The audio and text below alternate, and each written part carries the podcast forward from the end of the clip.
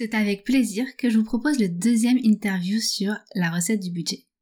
J'avais très envie d'en refaire un depuis le premier avec Célestino sur les crédits à la consommation. Voilà, c'est chose faite. Aujourd'hui, mon invitée s'appelle Rosemary et elle est conseillère en gestion de patrimoine. Elle nous apporte son expertise sur le lien entre l'épargne de précaution et le patrimoine. L'épargne de précaution était d'ailleurs le tout premier sujet abordé sur le podcast.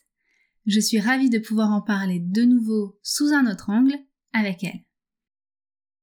Si vous pensez que patrimoine est un mot quelque peu pompeux pour vous, alors je vous invite à bien écouter ce que Rosemary a à nous dire. Vous verrez qu'il se construit petit à petit, chaque jour, et que cela commence par une bonne gestion de votre épargne de précaution. Avant de vous laisser avec l'interview, je vous rappelle que j'ai créé un quiz pour vous aider à définir votre profil en finances personnelles. À l'issue de ce quiz, vous pourrez télécharger un PDF avec des exercices personnalisés à votre profil pour améliorer la gestion de vos finances personnelles et donc de votre épargne de précaution. Vous retrouverez le lien en description de cet épisode. Bonne écoute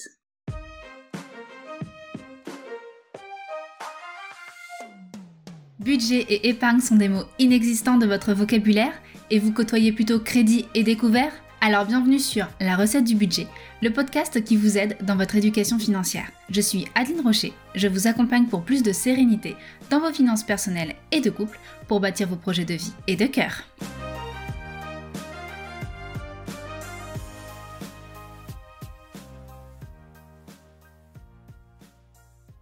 Bonjour Rosemary. Bonjour Adeline. Je suis ravie de t'avoir euh, sur le podcast. Et moi aussi, merci de ton invitation. Avec plaisir. Euh, pour euh, commencer pour nos auditeurs, est-ce que tu peux te présenter en quelques mots? Oui, en quelques mots, ok. Je vais essayer de faire vite. euh, j'ai 35 ans, donc euh, j'habite en Ille-et-Vilaine, entre Rennes et Nantes. Euh, je suis maman de deux garçons de 9 et 3 ans. Euh, brièvement au niveau pro, donc j'ai travaillé pendant 12 ans dans le milieu hospitalier en tant qu'infirmière, puis euh, en tant qu'infirmière anesthésiste. Mhm. Euh, et en fait, depuis quelques années, je m'y retrouvais plus euh, dans le métier, dans la structure hospitalière. J'ai donc fait un bilan de compétences. Et euh, aujourd'hui, en fait, avec mon nouveau métier, je retrouve mes valeurs, un milieu humain, et dans lequel les personnes que je rencontre sont la priorité de mon accompagnement.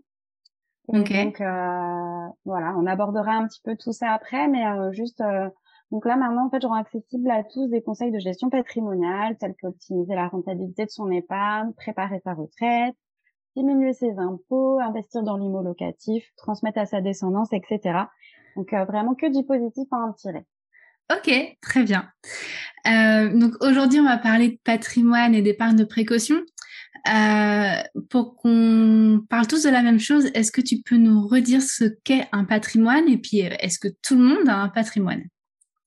Bien sûr. Donc en fait, euh, dans les grandes lignes, le patrimoine, en fait, c'est l'ensemble des biens possédés par un individu ou un ménage à un moment donné. Ok. Euh, il y a des personnes aussi qui ont un patrimoine professionnel, des entreprises, un fonds de commerce, etc. Et il y a euh, le patrimoine privé. Euh, donc ces deux patrimoines repose sur deux piliers. Le pilier de l'immobilier et le pilier des placements. Euh, une résidence principale, une résidence secondaire, un terrain, un livret bancaire, une assurance vie. En fait, le patrimoine, c'est ce qui est à nous. Et également, en fait, attention, les dettes, les crédits, ça fait aussi partie du patrimoine. D'accord. C'est important à euh, prendre en compte. Exactement, tout à fait. Euh, on a, j'ai envie de dire aussi, on a souvent tendance à assimiler le terme patrimoine avec la notion de richesse. Et c'est vraiment un tort, en fait, hein, parce que tout le monde a un patrimoine. Un euro, c'est un patrimoine. Et eh oui, bah oui, parce que du coup, c'est à nous. Voilà, c'est ça. Ok, mm. d'accord. Euh, et à quoi ça sert d'aller voir un, un, conseiller ou une conseillère en, gestion de patrimoine? Euh, Comme je dis souvent, euh, chacun son métier et sa spécialité. Euh, quand nous avons besoin de conseils, euh, on a plusieurs possibilités. soit faire avec nos moyens, demander l'avis d'un proche, se documenter. Euh, cependant, moi, je trouve que chaque situation est unique et la réponse apportée pour une personne ne sera pas forcément la plus adaptée pour une autre. Euh, D'accord. Quand vous avez un problème de santé, par exemple, euh, qui n'a jamais pris l'information sur Internet mmh. ou eu euh, moult conseils de son entourage, je trouve que la solution la plus sécurisante, ça reste malgré tout le fait de se tourner vers un spécialiste qui saura faire un point global de la situation. Euh, les symptômes, depuis quand ça a commencé, euh, le, le, contexte dans lequel on est, etc. Euh, je pense que nous faisons tous au mieux avec les connaissances que nous avons.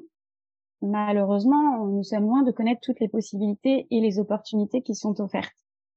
Hmm. en étant conseillé et accompagné à chaque étape des démarches et surtout le suivi qui s'ensuit, euh, je trouve que cela enlève les craintes, la peur et cela évite de faire des erreurs. Ouais, surtout que au niveau euh, patrimoine, finalement, on en parle assez peu, euh, bah, principalement en France. Donc, euh, on n'a pas vraiment d'éducation là-dessus. Exactement. Mm. C'est vrai que chacun fait comme il peut et on, enfin voilà, moi, je, la plupart des personnes que je rencontre, je leur dis, hein, je dis c'est c'est très bien ce que vous avez fait parce que bah parce que bah voilà, on fait, enfin voilà, ce que je dis, on fait tous avec nos, on fait ce qu'on peut avec nos moyens. Après, ben évidemment, quand on se tourne vers des professionnels, euh, eh bien, au final, on peut, on peut emmener beaucoup plus loin ta situation. Moi, mon rôle, notamment, c'est d'utiliser les leviers du financement, des placements, de la réduction d'impôts pour vraiment emmener ta situation vers plus de patrimoine, plus de capital, plus de protection de la famille, plus de retraite. Okay. je suis vraiment là pour accompagner les personnes que je rencontre à chaque étape de leur vie et de leur projet. Euh, j'ai parfois des personnes qui rêvent d'une maison en bord de mer ou qui sont désespérées de travailler jusqu'à 65 ans, hmm. euh, voire peut-être plus, hein, euh, qui en ont marre de payer beaucoup d'impôts et en fait qui pensent que c'est impossible de faire autrement. Et par exemple, en faisant appel à mes services, en fait, c'est toute une stratégie qui peut être mise en place afin de répondre aux besoins et aux objectifs sur du plus ou moins long terme. Donc, en gros, passer de 5000 euros d'impôts à zéro, c'est possible. Partir à la retraite à l'âge qui convient le mieux à la personne, c'est possible. Préparer un achat en bord de mer, c'est possible. Alors attention quand même, je tiens quand même à dire que euh, tout cela répond à des enjeux de société majeurs. Hein. Euh, c'est bien beau de dire euh, euh, bah oui, je paye 5000 euros, j'en paye plus, euh, c'est pas normal, etc.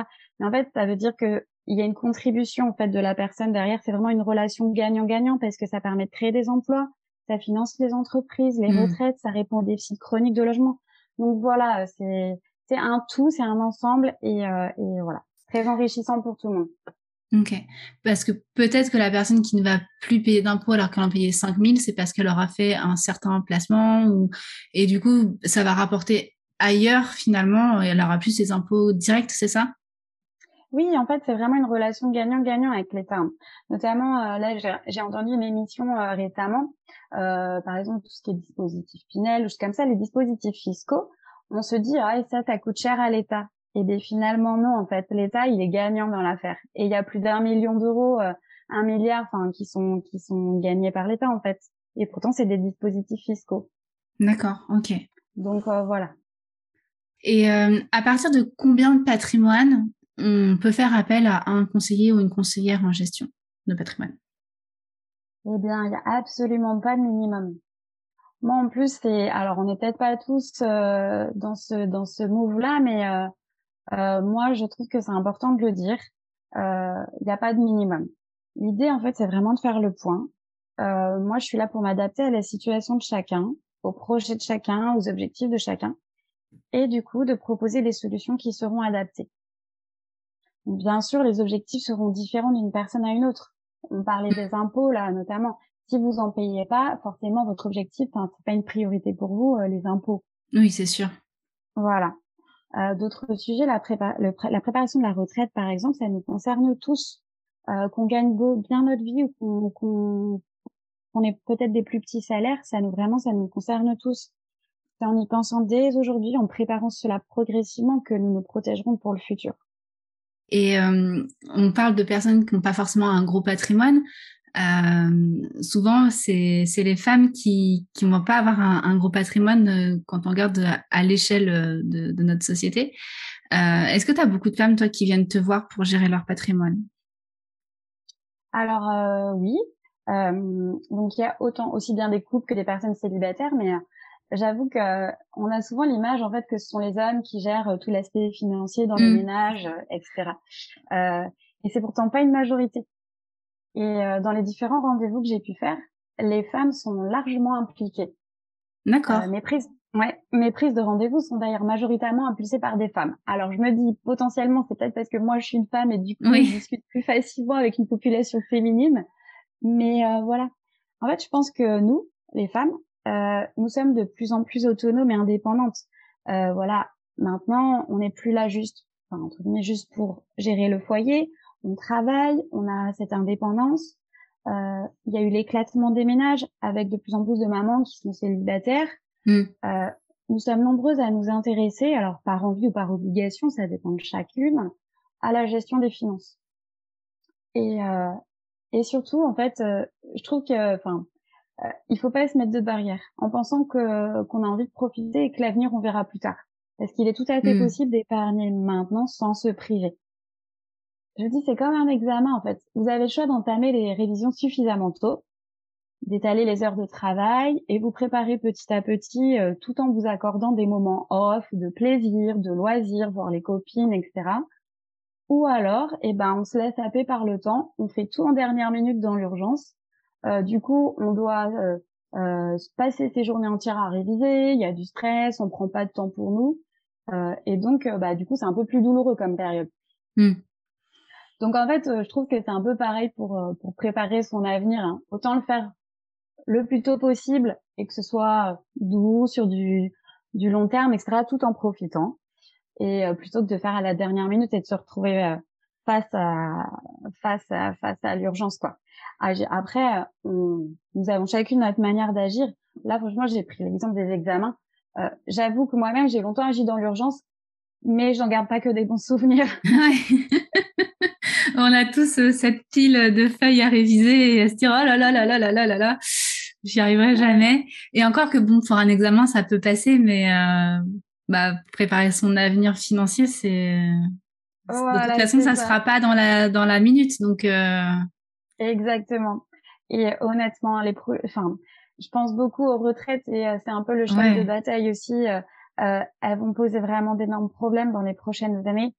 Euh, parce que la population vieillit, que le système de retraite est dépassé. Et donc clairement, on aura deux catégories de retraités. Il y aura ceux qui auront préparé leur retraite et ceux qui n'auront rien fait. Hmm. En se disant oui, euh, euh, en se disant que que de toute façon la retraite est assurée par l'État alors que en fait on ne sait pas trop à quelle sauce on va être mangé.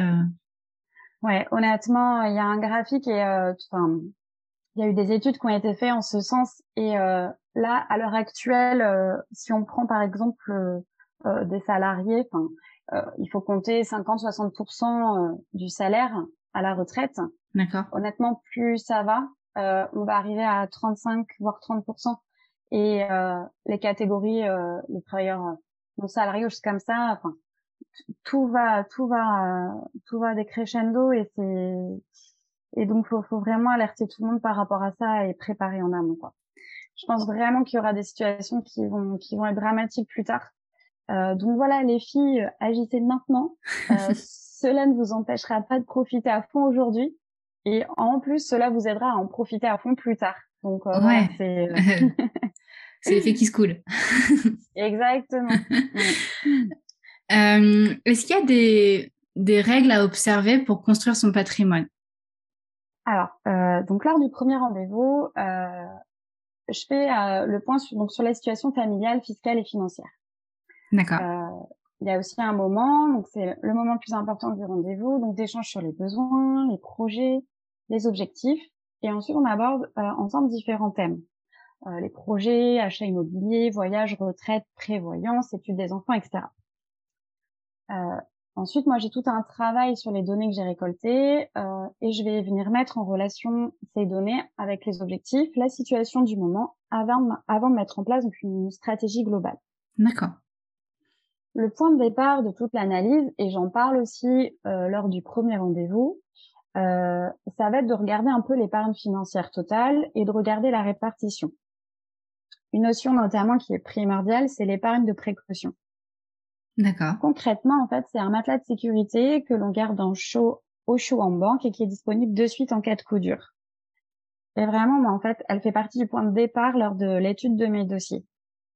Si cette épargne de précaution, elle n'est pas présente, forcément, je vais adapter la stratégie et euh, une partie de cette stratégie sera de créer cette épargne de précaution.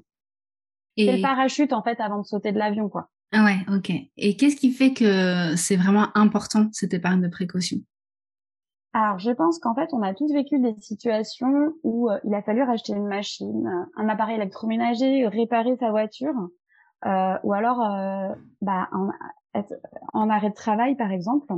Mmh Et donc, afin de faire face à ces situations d'urgence, c'est cette épargne de précaution qui est notre gilet de sauvetage, clairement. Hein. Et au-delà du côté des aléas de la vie, euh, il faut savoir que les banques, pour accorder un crédit, sont très vigilantes et encore plus actuellement à l'épargne de précaution. D'accord. Euh, il faut savoir que par exemple, avec une assurance de prêt, il y a quasi toujours une franchise de 90 jours avant le début de la garantie. Par exemple, a un arrêt de travail, la suspension du prêt, elle intervient qu'au bout de ce délai de franchise, donc au bout de trois mois. Oui, ça peut être long. Exactement. Donc effectivement, il y a la sécu, enfin il y a, il y a des aides quand même, mais la banque, elle, quand elle vous accorde un prêt, elle veut que vous soyez solide pour lui rembourser ce que vous lui avez emprunté. Euh, un petit exemple euh, qui est assez parlant. Euh, deux dossiers de demande de prêt. Premier dossier, euh, c'est un couple de médecins donc qui gagnent très bien leur vie, mais qui dépensent beaucoup, qui mettent, qui n'ont pas d'épargne de précaution, euh, avec des relevés de bancaires qui sont régulièrement dans le rouge à la fin du mois. La banque, elle accorde pas le prêt, malgré des revenus qui sont très confortables. Hmm. Deuxième dossier, euh, un couple aux revenus modérés, avec une épargne de précaution en place, des relevés de compte à la fin du mois qui sont dans le positif, et ben là, la banque, elle suit. Oui, parce que du coup, il faut montrer patte blanche pour, euh, pour prouver qu'on gère bien son argent et qu'on sera capable de, de rembourser. Exactement, donc c'est vraiment un tout. Hmm. c'est ça. Donc, certains peuvent se dire que c'est plus facile à dire qu'à faire. Hein. Je suis d'accord. Mais finalement, même si cela prend du temps, on se rend compte en fait qu'on est capable de réorganiser sa manière de dépenser. Hmm. Peut-être qu'au début, euh, on aura le sentiment de se forcer, mais finalement, je pense que, enfin, vraiment, tout, tout cela, ça devient une habitude. Euh, je vais reprendre encore un, un, exemple. Je trouve que c'est assez parlant, mais euh, je sais pas, quand on se met au sport, au départ, bah, c'est dur, on se fait un peu violence, et puis euh, petit à petit, cela entre dans les habitudes, et on se demande comment on faisait avant. Bon, là, c'est l'exemple du sport. Tout le monde ne sera pas d'accord avec moi, mais. mais ceux qui ont expérimenté euh, le seront. voilà, je pense qu'on a chacun des petites expériences comme ça où au départ c'était dur et puis finalement on s'en passerait plus. Enfin, donc en fait tout cela pour dire que l'épargne de précaution n'y échappe pas. C'est la base des fondations. Si elle n'est pas en place, on voilà, on adaptera forcément la stratégie afin de la positionner. Ok. Est-ce que les personnes qui viennent te voir, elles ont conscience de cette nécessité d'épargne de précaution? Est-ce qu'elles ont déjà une? Alors, c'est marrant parce que le terme d'épargne de précaution, il est plutôt méconnu. Quand j'en parle lors des rendez-vous, euh, les gens, en fait, ils savent pas ce que c'est. D'accord. Je dois expliquer ce qui se passe, ce qui se cache, pardon, derrière cette notion et rappeler toute son importance. Après, en fait, franchement, je dirais que les trois quarts des personnes que je rencontre ont une épargne de précaution. D'accord. Mais en fait, elles ne savent pas que ça s'appelle une épargne de précaution. D'accord. Ce sont des personnes qui ont épargné en banque et qui connaissent pas d'autres placements. Donc en gros, ils ont toutes leurs économies ici, euh, voilà. Euh, pour le quart restant, n'ayant pas d'épargne de précaution, il y a plusieurs raisons. Parfois c'est par choix parce qu'elles voilà, elles se disent qu'elles veulent profiter, qu'elles ne veulent pas se préoccuper euh, de mettre de côté. Euh, D'autres parce qu'elles viennent d'essuyer un coup dur et du coup qu'elles qu'elles sont venues piocher dans leurs économies. Donc voilà, il y a différents différents profils pour ça. Euh, à l'inverse, il y a d'autres personnes qui ont des besoins d'épargne de précaution, mais qui sont irrationnels en fait.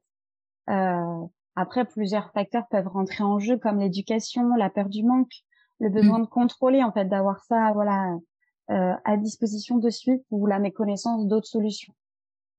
C'est intéressant le. Euh, tu parlais de, de du manque. Mmh.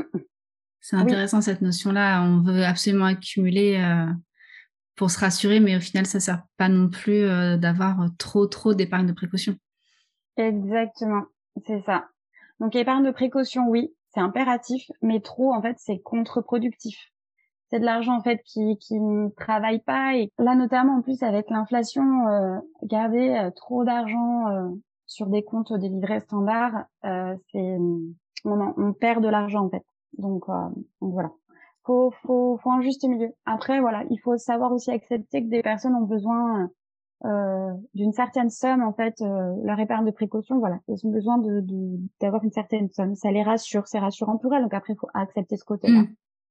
Voilà, moi je suis là aussi pour euh, pour les orienter, pour les sensibiliser. Après, euh, chacun fait ce qu'il veut, quoi. Oui, oui, oui, tout à fait. Mm. Mais du coup, cet argent, cette épargne de précaution, on la stocke à la banque. On va pas la placer ailleurs. Voilà, c'est ça. C'est ça. En fait, c'est de l'argent qui reste euh, qui reste à la banque parce qu'en banque c'est tout de suite disponible parce que euh, on, on, a on a les portables. En fait, on a le, une application où euh, on va au guichet, on appelle son conseiller, enfin pour faire des, des transferts entre des comptes. Mm. Euh, si on a besoin, voilà, d'acheter, de faire une réparation sur la voiture, d'acheter une machine à laver, bah hop, on sait c'est disponible de suite, quoi. Ok. Et donc tu disais il y a des personnes qui vont stocker trop. Euh, d'autres qui ne vont pas en avoir euh, du tout. Pour se donner une idée, même si ça va pas s'appliquer à, tout le monde, mais grosso modo, combien d'épargne de précaution il faudrait avoir? Donc l'épargne de précaution, elle correspond à peu près à deux ou trois mois de salaire. D'accord. Une personne, par exemple, qui gagne 1500 euros par mois, et eh ben, il faut qu'elle se dise qu'il faut qu'elle ait 3000 à 4500 euros de côté. Ok. Les personnes qui ont euh, euh, de l'immobilier locatif, ils doivent aussi considérer qu'il faut avoir une petite marge de trois trois mois de loyer aussi d'avance. Mm.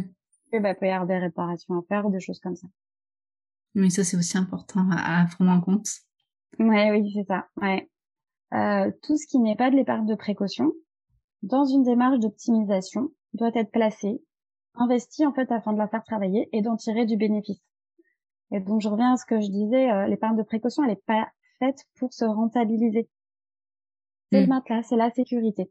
Les taux d'intérêt bancaire sont trop faibles euh, et avec l'inflation, donc même avec un livret qui a augmenté là à 2%, en fait, on perd de l'argent à, à, laisser notre argent en banque.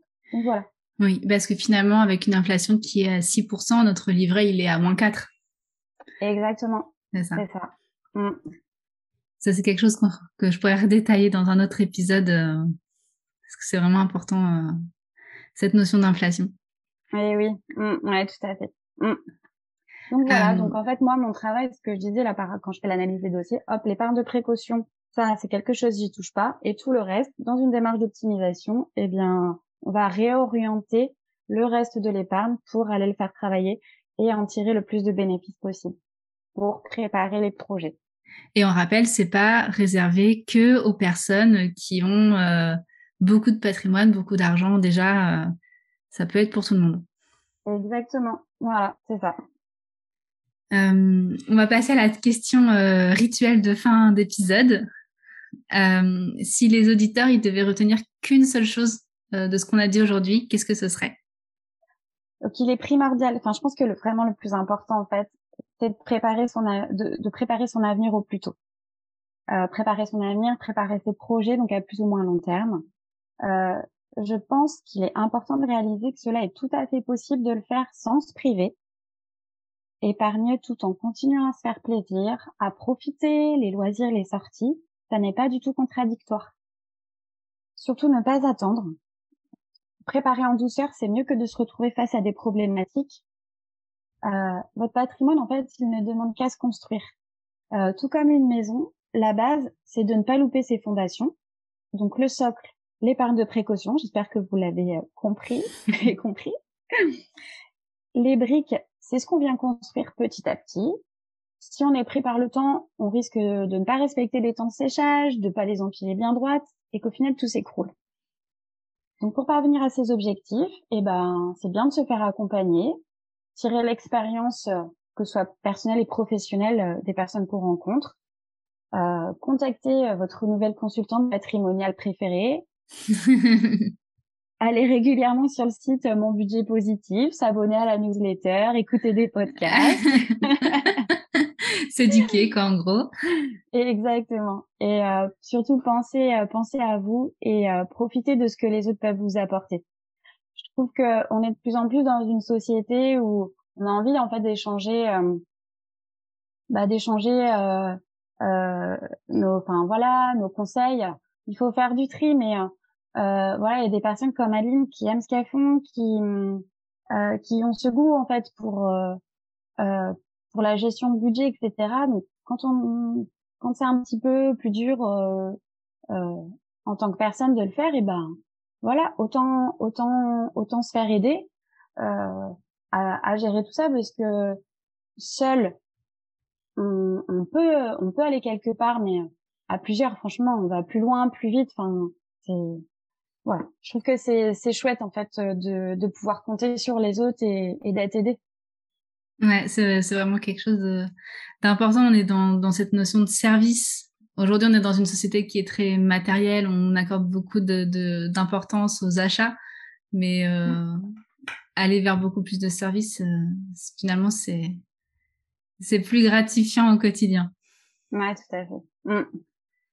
Euh, comment on peut faire appel à toi si on se rend compte qu'on euh, a un patrimoine et qu'on, bah, du coup, on va se rendre compte qu'on a un patrimoine puisqu'a priori on en a tous à peu près un. euh, et donc du coup, si on veut le gérer, comment on peut te contacter? Alors par téléphone de préférence. Euh, donc je crois qu'Aline, tu vas laisser euh, mes coordonnées. Euh. Exactement, je mettrai un lien en description. Super. par SMS ou par mail, c'est possible. Euh, et puis, euh, à savoir que j'ai pas de secteur géographique. Les rendez-vous peuvent se faire en visio, donc c'est vraiment un gros avantage pour mon travail. Eh ben, merci beaucoup, euh, Rosemary, euh, d'avoir répondu à mes questions. Merci beaucoup, Adeline. C'était un, vraiment un plaisir. plaisir partagé. À bientôt. À bientôt. J'espère que cette interview vous a plu. Moi, j'ai beaucoup de plaisir à interviewer euh, Rosemary. Euh, je retiens deux choses de, cet épisode. La première, c'est de penser à sa retraite ou un, un autre projet euh, très loin et, commencer à mettre de l'argent de côté pour ça dès maintenant. Ça n'empêche pas du tout de profiter de la vie et ça permet aussi d'en profiter plus tard. Donc ne vous dites pas ah oui non mais la retraite c'est loin, j'ai 30 ans et puis de toute façon on sait pas trop ce qu'on aura. Justement, on sait pas trop ce qu'on aura. Donc faut vraiment y penser maintenant. Et la deuxième chose que je retiens, c'est que l'épargne de précaution, euh, comme je peux en parler dans le premier épisode euh, du podcast, c'est un filet de sécurité. C'est aussi un moyen quand vous allez voir la banque, pour un crédit immobilier par exemple, de, leur prouver que vous savez gérer votre argent, que vous, vous pourrez les rembourser, obtenir éventuellement des taux plus intéressants et même obtenir votre prêt tout court, et donc, au final, d'augmenter votre patrimoine. Comme le dit Rosemary dans l'épisode, l'épargne de précaution, ce sont les fondations de votre maison. Vous ne pouvez pas passer à côté. Vous pouvez hein, faire une maison sans fondation, mais combien de temps ça va durer On ne sait pas trop. Même si vous n'avez pas un profil euh, à avoir peur de l'avenir, etc. D'ailleurs, c'est pas le but du jeu hein, d'avoir peur. Mais pensez quand même à ce filet de sécurité. Ne jouez pas les équilibristes euh, sans filet euh, on sait qu'il y a des accidents. Alors il y en a qui sont très doués, hein, mais même ceux qui sont très doués, ils ont des accidents. Donc pensez vraiment à votre sécurité financière. Vous n'endormirez que mieux sur vos deux oreilles. Avant de vous laisser, j'ai une petite info pour vous. Cet épisode, il est programmé pour octobre 2022 et je serai à ce moment-là à quelques jours seulement de mon congé maternité. Les accompagnements reprendront en mars 2023 mais sachez que si vous avez envie de m'écrire ou de me laisser des commentaires, je ne m'interdis pas de jeter un petit coup d'œil de temps en temps. Je ne garantis par contre aucun délai de réponse. À bientôt! Si vous écoutez ces derniers mots, c'est que l'épisode vous a plu. Merci du fond du cœur pour le temps que vous vous êtes accordé pour vous éduquer sur les finances personnelles. Il ne vous reste plus qu'à mettre en pratique ce que vous avez appris aujourd'hui. Gardez en tête que je suis toujours là pour vous aider à aller plus loin. Bonne journée ou bonne soirée et à bientôt